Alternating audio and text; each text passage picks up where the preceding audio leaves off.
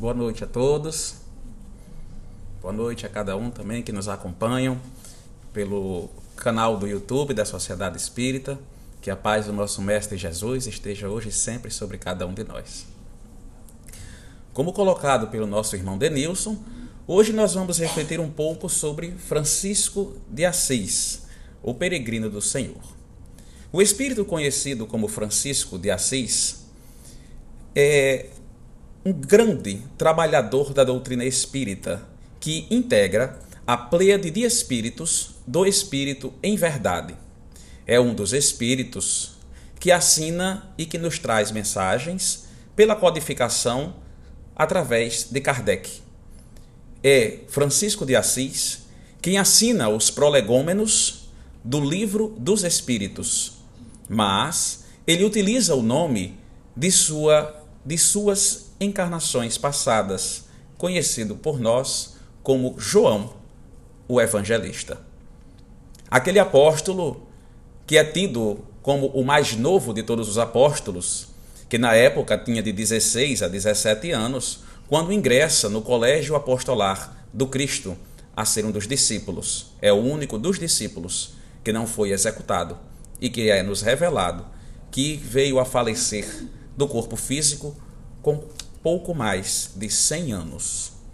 Então, esse discípulo, escolhido quando jovem, que nos trouxe o Evangelho de João, ou São João, para alguns como conhecido, e também a revelação do Apocalipse. Este Espírito retorna como Francisco de Assis, que é tido como o maior símbolo do cristianismo após a vinda do Cristo. E que retorna mais uma vez na pleiade de espíritos do Espírito em Verdade, nos ajudando na codificação espírita. Francisco de Assis, na atual encarnação de Francisco de Assis, ele desencarna aos 44 anos. Olha que na encarnação, enquanto João foi com 100, como Francisco com 44. Mas tempo suficiente para nos dar o exemplo de um verdadeiro apóstolo de Cristo. Francisco de Assis, ele nasceu na Itália em 1182 e o seu nome de batismo Giovanni di Pietro di Bernardone. A origem do nome Francisco desconhecida, mas de Assis que faz referência à cidade de Assis. Francisco de Assis é tido, né, como frade católico, né, filho de comerciantes do Pietro de Bernardone e sua mãe, a Boulermonte, que abdica da burguesia para cumprir sua missão apostolar. A família de Francisco de Assis é uma respeitável família, porque a gente pode fazer uma analogia simples hoje em dia ao dizer que seria uma de classe média alta, podemos dizer assim. Pois o seu pai ele era um, um comerciante conhecido de tecidos e vendia tecidos simples e também os tecidos mais requintados para a alta burguesia. Então era muito conhecido, né? aquelas famílias naquela época principalmente, que zelavam muito pelo nome da família e pelas facilidades materiais, cria Francisco com todas as regalias, todos os cuidados que uma família cuida. Francisco de Assis, na sua juventude, e pela, pelo véu do esquecimento que todos nós estamos sujeitos quando viemos à Terra, e a lei se aplica a todos, e com Francisco de Assis não foi diferente. Francisco, na sua juventude, com todas as facilidades do materialismo que os pais forneciam devido à sua condição financeira, Francisco de Assis ele tem uma vida como muitos jovens têm até hoje em dia. As noitadas, as festas, as saídas, a cidade inteira o conhecia, não só pelo seu nome, que era forte na cidade, mas também pela sua, como a gente costuma dizer, a boemia, a vida mundana que os jovens, muitos, têm e com Francisco não foi diferente. Francisco, desde jovem, ele tinha uma vontade, um interesse de ingressar nas guerras, sendo um soldado. Ele queria esses méritos de ser reconhecido pelos homens. A condição financeira e o nome de sua família para consigo, ele queria ter o próprio nome, ser conhecido por ele mesmo e não pela sombra do pai ou da família. Então, ele se alista e começa a ir à guerra. E vai à sua primeira batalha, depois é preso. Na prisão, adquire uma doença. Mesmo assim, após ficar bom, solto, ele vai novamente para a guerra. Só que na segunda vez que ele vai ao campo de batalha, ele escuta uma voz em seu interior que diz: Volta para casa, Francisco. Aí não é o teu lugar. E aquilo o incomoda. Incomoda o tanto que ele abandona a guerra e retorna para casa. É tido, né, como um desertor de guerra. E aquilo para a família dele, para o pai principalmente, que queria zelar muito pelo nome, ele cai em vergonha. Porque o filho dele é um desertor de guerra. E Francisco novamente é preso por ser um desertor da guerra. O pai junta suas finanças, graças aos seus contatos, consegue libertar Francisco. Mas Francisco, nesse período que ficou preso, ele começa a refletir sobre sua vida. Aquela vida que ele tinha era realmente a que ele queria ter? As facilidades do materialismo e o reconhecimento dos homens pela guerra, pela espada, eram estes os méritos que ele realmente queria? E depois de vivenciar tudo isso, o que iria ser? O que iria sobrar dele? As lembranças que teriam dele seria de um herói de guerra que tira a vida de muitas pessoas, Francisco começa a mudar a sua forma de ser e de se comportar e fica mais leve. Começa mais a meditar, começa a prática de se afastar de todos para começar meditação. Um certo dia, Francisco ele vai a uma gruta, uma espécie de caverna para meditar. E ele leva o seu fiel amigo, que posteriormente ficou conhecido como Frei Leão. Após meditar e retornar à cidade de Assis, Francisco passa por um, um momento em sua vida que ele percebe que está definitivamente mudando. Francisco ele tinha uma completa aversão aos leprosos. Perceba que naquela época também não tinha cura. Desde a época de Jesus, os leprosos ficavam afastados, as pessoas não queriam proximidade. Francisco, 1182 anos após o Cristo, a lepra continua do mesmo jeito. E as pessoas ainda em completa aversão, Francisco tinha aversão completa aos leprosos. Mas, neste dia, que ele está na gruta com seu amigo Frei Leão, ao retornar, ele vê um leproso. E era período de inverno. O leproso com muito frio, com poucas vestes, com fome, com sede. E Francisco é tomado por uma compaixão que ele não sabe de onde vem. Então Francisco desce de seu cavalo, tira seus mantos, e dá a um leproso e o abraça. Aquilo para Francisco foi um marco, porque o que antes ele tinha de aversão, ele foi tomado pela compaixão, pela empatia e retorna à sua casa. Entre as suas práticas de meditação, ele passa a conhecer as ruínas de um antigo templo religioso. E lá ele escuta aquela voz que diz: Francisco, restaura a minha igreja, que está em ruínas. Alguns relatos dizem que Francisco, após escutar essa voz, volta para casa, começa a vender os tecidos da loja do pai a preços baixíssimos, pega todo o dinheiro da venda e compra material de construção para o templo. Seu pai fica completamente furioso, diz que o filho perdeu a razão e começa a tratá-lo de forma diferente. Ao dizer que o filho né, estava eh, desajuizado, como a gente costuma dizer, né, que queria pegar as roupas de volta, mas as pessoas já tinham. Outros relatos que Francisco sai pedindo material de construção para construir o templo, mas é revelado pela, pelos Espíritos que Francisco, em certa noite, mesmo em meio a um quarto luxuoso para um rapaz de sua idade, ele se levanta da cama e se deita no chão, sobre os tapetes. E ali começa a refletir. Aquela aquele ato dele de se deitar no chão, os espíritos revelam que é o espírito.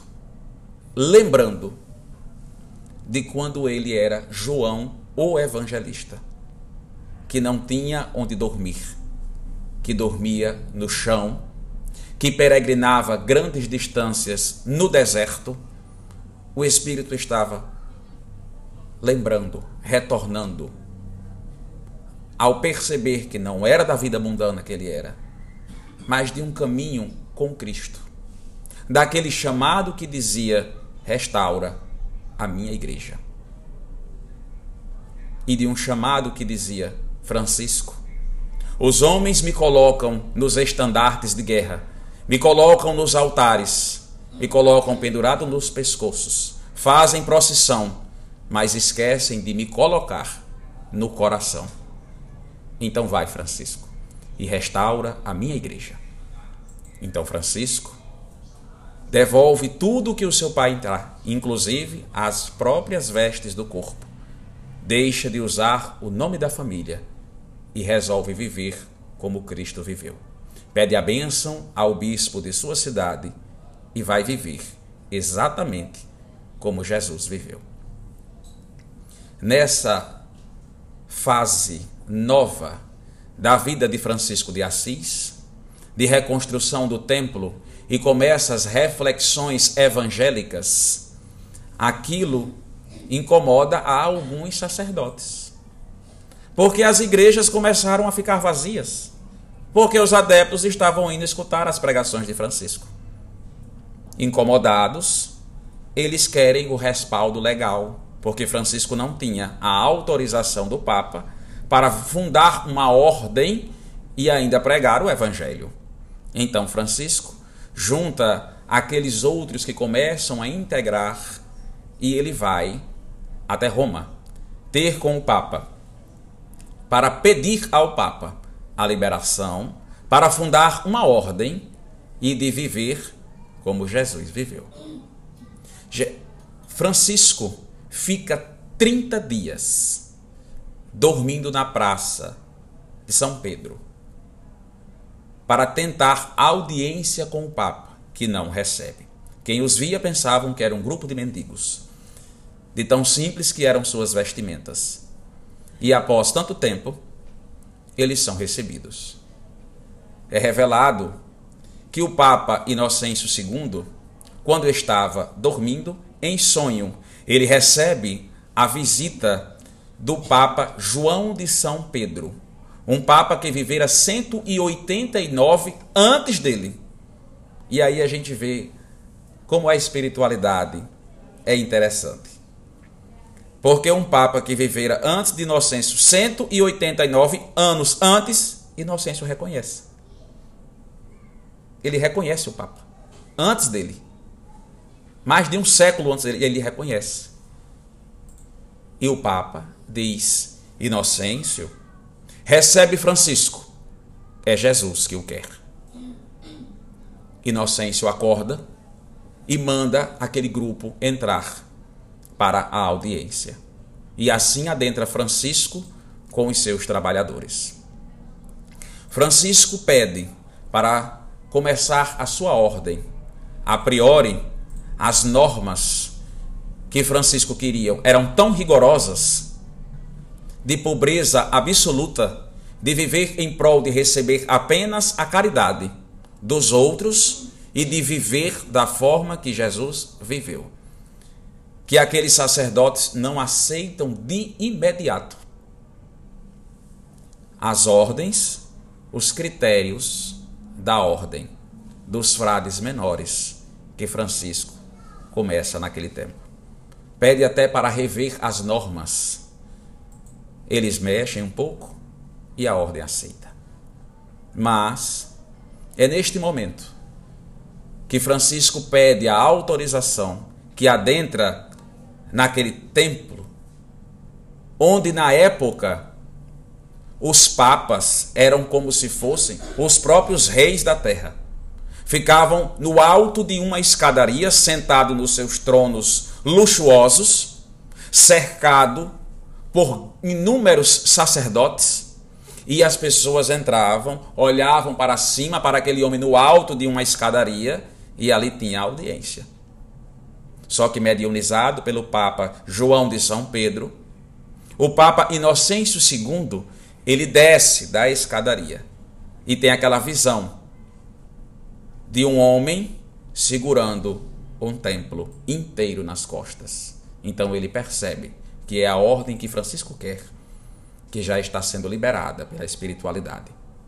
O Papa desce da escadaria, vai tirando seus mantos repletos de ouro e vê em Francisco aquele jovem que quer viver como Cristo, Ele mesmo, ao revelar quando eu comecei a minha vida sacerdotal, eu queria ser exatamente como você. Você me lembrou o porquê que eu quis ser um missionário do Cristo. Só que as vicissitudes me levaram à condição que eu estou e eu já não consigo mais. Mas você consegue. Se ajoelha e beija os pés de Francisco. Aquela pleiade de, do alto clero fica completamente abismada. Como é que o Papa desce da escadaria e beija os pés de Francisco? Aí a gente vê que eles esqueceram o que o Mestre Jesus fez no colégio apostolar, no lava-pés. O Papa, que antes abençoava os guerreiros para irem para as inquisições, os templários, para irem à guerra, tem um choque de realidade. Porque ele percebe que está conduzindo de forma errada a religião. Ao Francisco dizer inocêncio, Jesus pregou o amor, não a guerra. Aquilo para o espírito de inocêncio é um processo somativo. Porque ele já estava se arrependendo da forma que estava conduzindo a religião, porque abençoava os guerreiros para matar em nome de Jesus, onde Jesus pregou o amor. Ao choque com aquela realidade, Inocêncio começa a adoecer é o seu corpo externando o que a mente está cheia de arrependimento. Mas a espiritualidade também nos revela que este Papa, no livro Francisco, que Francisco, antes de reencarnar, uma pleiade de espíritos vem fazer uma limpeza espiritual na cidade para que Francisco possa vir. E onde este Papa ele estava em processos obsessivos por espíritos que estavam em um castelo a longas distâncias, que eles se reuniam para obsediar o Papa, para que ele se equivocasse. Então, Francisco, antes de reencarnar, é feita uma limpeza espiritual e começa a quebrar essas correntes obsessivas até Francisco chegar. E o Papa ele adquire lepra. Aquele homem que tinha uma vida luxuosa, confortável, servida por muitos homens, estava afastado, onde ninguém queria chegar perto dele, pelo mau cheiro, pela doença contagiosa. E nesse momento que ele está com lepra, vem em sua mente, novamente mediunizado pelo Papa João de São Pedro, que diz: Inocêncio, chame Francisco. E Francisco, da primeira vez que foi, foi para pedir. Dessa vez ele vai para ajudar. Impõe suas mãos sobre aquele Papa em um estado gravíssimo e prefere a prece que muito hoje conhecemos. Mestre, fazei-me um instrumento de vossa paz. Ao terminar a prece, o Papa estava curado. E Francisco retorna. A ordem que Francisco fundou já contava com os 200. 200 trabalhadores. Pois os espíritos superiores trabalham em coletividade. Jesus, quando veio, começou com os 12. Depois com os 70. Depois com os 500 da Galileia.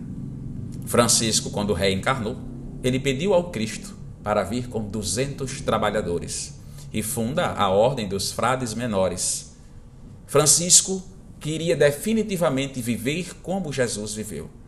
Ele não queria hierarquia na ordem. Não queria um mais alto do que o outro. Não queria divisões, templos. Não queria luxos. Queria tudo simples. Apenas praticar a lei de amor e de caridade que o Cristo. Isso muito assemelha com as casas espíritas que temos hoje. Francisco, então, afasta-se da ordem e vai novamente para a guerra. Dessa vez, Francisco não vai à guerra como soldado, mas como um apóstolo do Cristo. Ele vai ter com o imperador da guerra, o oponente, para pedir a paz. Atravessa o deserto inteiro, conversa com o homem e pede que eles baixem as armas que retornem para ter um fim naquela guerra. E aquele homem diz: Se todos os teus fossem que nem você, o mundo seria um lugar melhor. Apaziguada a situação, Francisco retorna. Porém, quando retorna, devido a grandes distâncias, devido a muito sol, Francisco adquire a doença do tracoma, doença de vista, que naquela época o tratamento era ferro em brasa. E Francisco passa pelo tratamento do ferro em brasa e fica cego. Mas, ao chegar na sua ordem, vê que aqueles 200 já tinham desvirtuado as próprias normas. Criaram hierarquias, outros templos, começaram a cultivar criar animais, começaram a vender. As causas, os motivos eram até compreensivos. Eles queriam o autossustento para eles mesmos. Mas divergia de como Francisco fundou a ordem, de viver em simplicidade absoluta da forma que o Cristo viveu. Francisco, ele fica tão triste ao ver aquela nova realidade que os trabalhadores, ao perder, digamos assim, temporariamente, ou se afastaram de Francisco, desvirtuaram tudo, Francisco fica tão triste que ele não volta para a ordem. Ele vai e se afasta. E dedica o resto de sua vida a cuidar dos doentes e dos leprosos. Neste processo, ele traça o contato desde sua juventude com uma moça que chama muito sua atenção, conhecida por nós como Clara de Assis. Aquela jovem de por volta de 16 anos, cabelos loiros, olhos verdes, que nos princípios podia dizer que era um romance de adolescentes, mas na verdade eram espíritos que se encontravam de vidas passadas. Porque João, o evangelista, retorna como o Francisco de Assis. E Clara de Assis é aquela mulher, esposa de, de Chusa, Joana, que trabalhava na cozinha do rei Herodes. Que depois que sai, ela vai ter com Cristo. Então, os que estão ali, dois espíritos que conviveram com Cristo: João e Joana, Clara de Assis. Clara, aquela moça muito jovem, após ver o trabalho, o empenho de João, tão novo, quase de sua idade, vendo o próprio Cristo pelos atos, as atitudes, Francisco olha para Clara e diz: Irmã Clara, ajuda-me a levar as mulheres para Jesus. Neste momento, é quando a espiritualidade já tem formada a ordem das Clarissas. E neste momento, ela adere à causa e funda lá mesmo a ordem das Clarissas. Clara de Assis continua sendo uma grande trabalhadora do Cristo, que mesmo após desencarnar, ela nos traz infinitas lições pela mediunidade de Divaldo Franco. Mas nós a conhecemos como Joana de Ângeles. Joana, ainda quando clara, pela sua mediunidade em desdobramento, visita muito Francisco. Francisco triste, porque a ordem se desvirtuou. E Joana vai ter cara com ele, Clara. E diz Francisco: Por que você está triste? E Francisco diz: Eles desvirtuaram tudo, Clara. Criaram novas normas, flexibilizaram as regras, criaram hierarquias. Não foi isso que eu quis quando eu fundei a ordem. Aí Clara diz: Mas a ordem é sua ou é de Jesus? Aí Francisco tem um choque. Ele lembra que tudo que ele fez não foi para ele, foi para o Cristo. Isso faz a gente lembrar que quando estamos nos nossos templos religiosos, a gente julga mal a conduta de certos trabalhadores. Mas a quem compete isso é ao Cristo. É a forma que esse ainda se encontra temporariamente em seu processo evolutivo, a forma de trabalhar. Lógico que tem as orientações, mas pelo livre-arbítrio é que vai seguir ou não as orientações dadas. Aqueles 200, eles fraquejaram, eles desvirtuaram, não compreenderam mas no colégio apostolar também teve aquele que não compreendeu direito a mensagem do Cristo. Então, Francisco, ele lembra que tudo o que ele fez foi para Cristo. Ele sabe que fez o trabalho bem feito e continuou a fazer. Cuidou dos leprosos até o fim de sua vida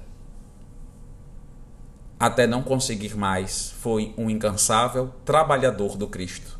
E esse incansável trabalhador nos traz a oração que muitos entoamos até em cânticos ao dizer: Senhor, fazei de mim um instrumento de vossa paz.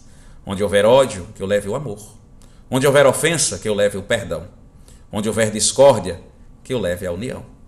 Onde houver dúvidas, que eu leve a fé Onde houver erro, que o leve à verdade. Onde houver desespero, que o leve à esperança. Onde houver tristeza, à alegria. Onde houver trevas, que o leve à luz. Ó Mestre, fazei que eu procure mais consolar do que ser consolado, compreender que ser compreendido, amar que ser amado. Pois é dando que se recebe, e é perdoando que se é perdoado, e é morrendo que se vive para a vida eterna. Olha que prece tão linda. Compreender que ser compreendido. A gente tem uma grande dificuldade nessa parte. A gente quer que os outros compreendam a gente. A gente quer que os outros amem a gente. Mas olha o que esse discípulo nos ensina: amar do que ser amado. Tem espíritos que ainda não sabem receber amor. Por isso são ingratos, indiferentes. Aí a gente se machuca quando não era. Porque Jesus ensinou a amar a todos. Francisco relembra isso ao dizer que eu procure mais amar do que ser amado. E das grandes lições de Francisco, eu trago duas, que ele diz assim: Pregue o evangelho em todo tempo. Se necessário, use palavras. Pregue o evangelho em todo tempo. Se necessário, use palavras. Ele está falando do exemplo. É o exemplo. O mestre nos disse assim: Conhecereis os meus discípulos por muito se amarem. Não era porque era de religião A, religião B, religião C. Não. Era por muito se amarem. E Francisco relembra ao dizer: pregue o evangelho em todo tempo. Se você parar para pensar, às vezes nós convidamos pessoas ao nosso templo religioso, a nossas igrejas, ao nosso centro espírita e diz assim: Ah, o centro é maravilhoso, eu sou uma pessoa muito melhor. Ela se julga ser. Mas continua falando da vida alheia, reparando nos outros, falando mal, famoso fuxico, o tempo todo. Vai para o templo religioso, ao invés de absorver as lições evangélicas, vai julgar o povo, olhar para a roupa, criticar. Aí diz assim: Eu sou uma pessoa muito melhor. Aí uma pessoa que está de fora diz: Quem você? Ele diz assim: Vamos lá, é tão bom, eu estou melhor. Diz, melhor desse jeito? Quero não. Julga os outros, condena, fala da vida dos outros, diz que o que faz é errado.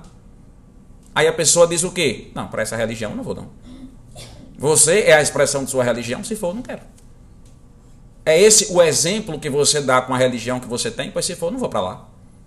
Muitas vezes a gente chama as pessoas para o nosso templo religioso e as pessoas não vêm porque elas não veem na gente um cristão. Elas não veem Jesus na gente. Elas não veem Jesus nos nossos atos. Aí a gente fala do Cristo, da boca para fora, mas elas não veem o exemplo. Ela não vê a atitude. Ela não vê a postura. Aí quando a gente chama, a gente não tem a credibilidade para isso. Aí as pessoas fazem o quê? Não vou. Eu vou para lá para ser que nem tu, então eu não vou. Deixa eu aqui no meu canto.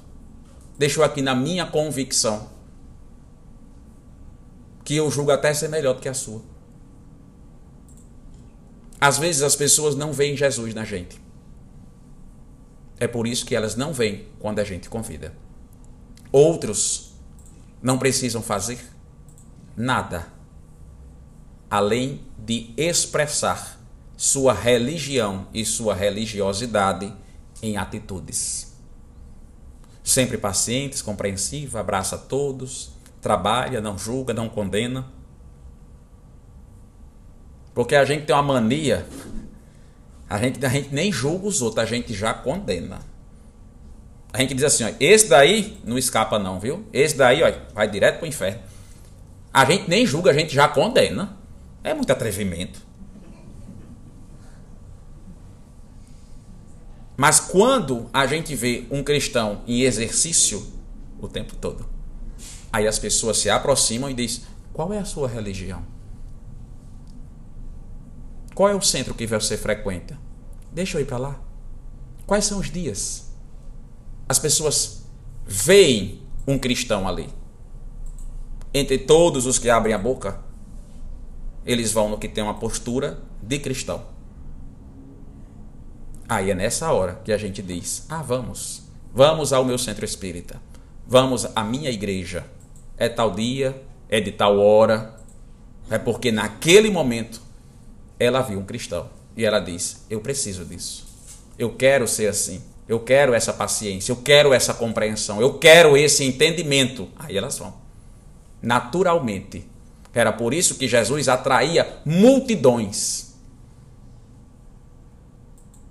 Por isso que Francisco diz: pregue o evangelho em todo tempo, se necessário.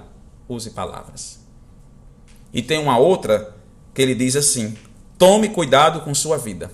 Talvez ela seja o único evangelho que as pessoas leiam. Talvez o único evangelho que uma pessoa leia na vida dela seja você. Seja o seu exemplo. Talvez o único entendimento que a pessoa tenha de Jesus seja o que você vai falar para ela. Talvez a única compreensão de um evangelho que ela leu, não entendeu, de uma parábola que ela não compreendeu, talvez o único seja o que você vai fornecer a ela. A oportunidade chegou para você. Aquele espírito em necessidade encarnado ou não, chegou a oportunidade que a gente pede para praticar o bem chega. Aí a gente precisa ver como é que a gente está representando o Cristo. Eu estou pregando o Evangelho em todo o tempo.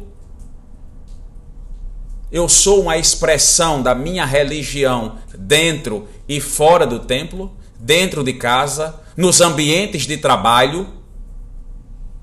Ou eu tenho uma postura quando entro e uma postura quando estou fora. Tem uma historinha, não sei se já contei ela aqui. Chega uma senhora no centro espírita, ainda um braço só. Ela tá com a cama, o colchão, as malas, panela, tudo debaixo de um braço e o marido do outro. Aí entra no centro espírita e o presidente faz: Mas meu irmão, o que é isso? Aí ela diz: Eu vou morar aqui. Aí o presidente: O que? Eu vou morar aqui. Olhe, esse homem aqui, Aqui dentro ele me trata bem. Ele elogia meus cabelos. Ele segura na minha mão, me dá atenção. Quando está em casa, fala mal de mim no piso em casa, reclama do comer. É outra pessoa. Então eu vou morar aqui. Então a gente vê a nossa postura. Se está sendo a mesma dentro e fora. Porque não desliga não desliga.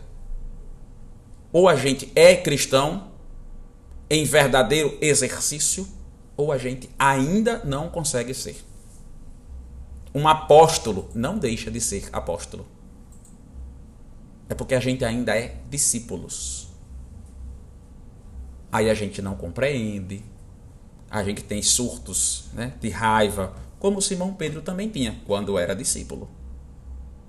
Quando apóstolo, não. Então é preciso a gente compreender. Lembro de Lucas, quando vai ter com Paulo. Lucas não conheceu Jesus. E ele diz: Paulo, eu não conheci o Cristo, mas quando eu vi uma pregação sua, eu vi o próprio Cristo. Aí a gente vê. Aí a gente vê o quão importante nós podemos ser de expressão do Cristo na vida de alguém. É definitivamente parar e dizer assim: o que, que Jesus ia fazer agora? Definitivamente parar e dizer o que, que Jesus ia falar nesse momento. Não eu, não Leonardo, mas o que, o que Jesus faria. A gente bota o orgulho de lado e age como a gente tem que agir.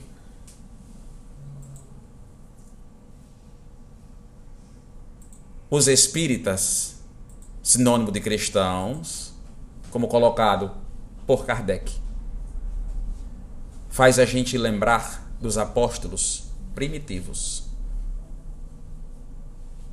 Restaurar o cristianismo primitivo, da forma que Francisco quis fazer. Restaurar o cristianismo primitivo. Nos conta a espiritualidade que quando Jesus está no alto da cruz, que está presente as Marias e uma delas sua mãe, nos momentos de aflição, Jesus olha para Maria e diz: Mulher, eis aí o teu filho, e aponta para João, que lá estava. De todos os apóstolos, o único que lá está. dos discípulos e olha para João e diz: Eis aí a tua mãe. A espiritualidade revela que Maria, naquele momento, não compreendeu as palavras de Jesus. Era uma mãe que estava vendo seu filho ser crucificado. Ela não estava em estado equilibrado de maneira nenhuma. Qual mãe ficaria? Ela não compreendeu as palavras de Jesus. Mas João compreendeu. João compreendeu o que o Cristo disse. Ele disse: João, agora eu não posso mais cuidar de minha mãe. Não da forma que eu estarei, mas você pode. Cuida dela para mim. João compreendeu.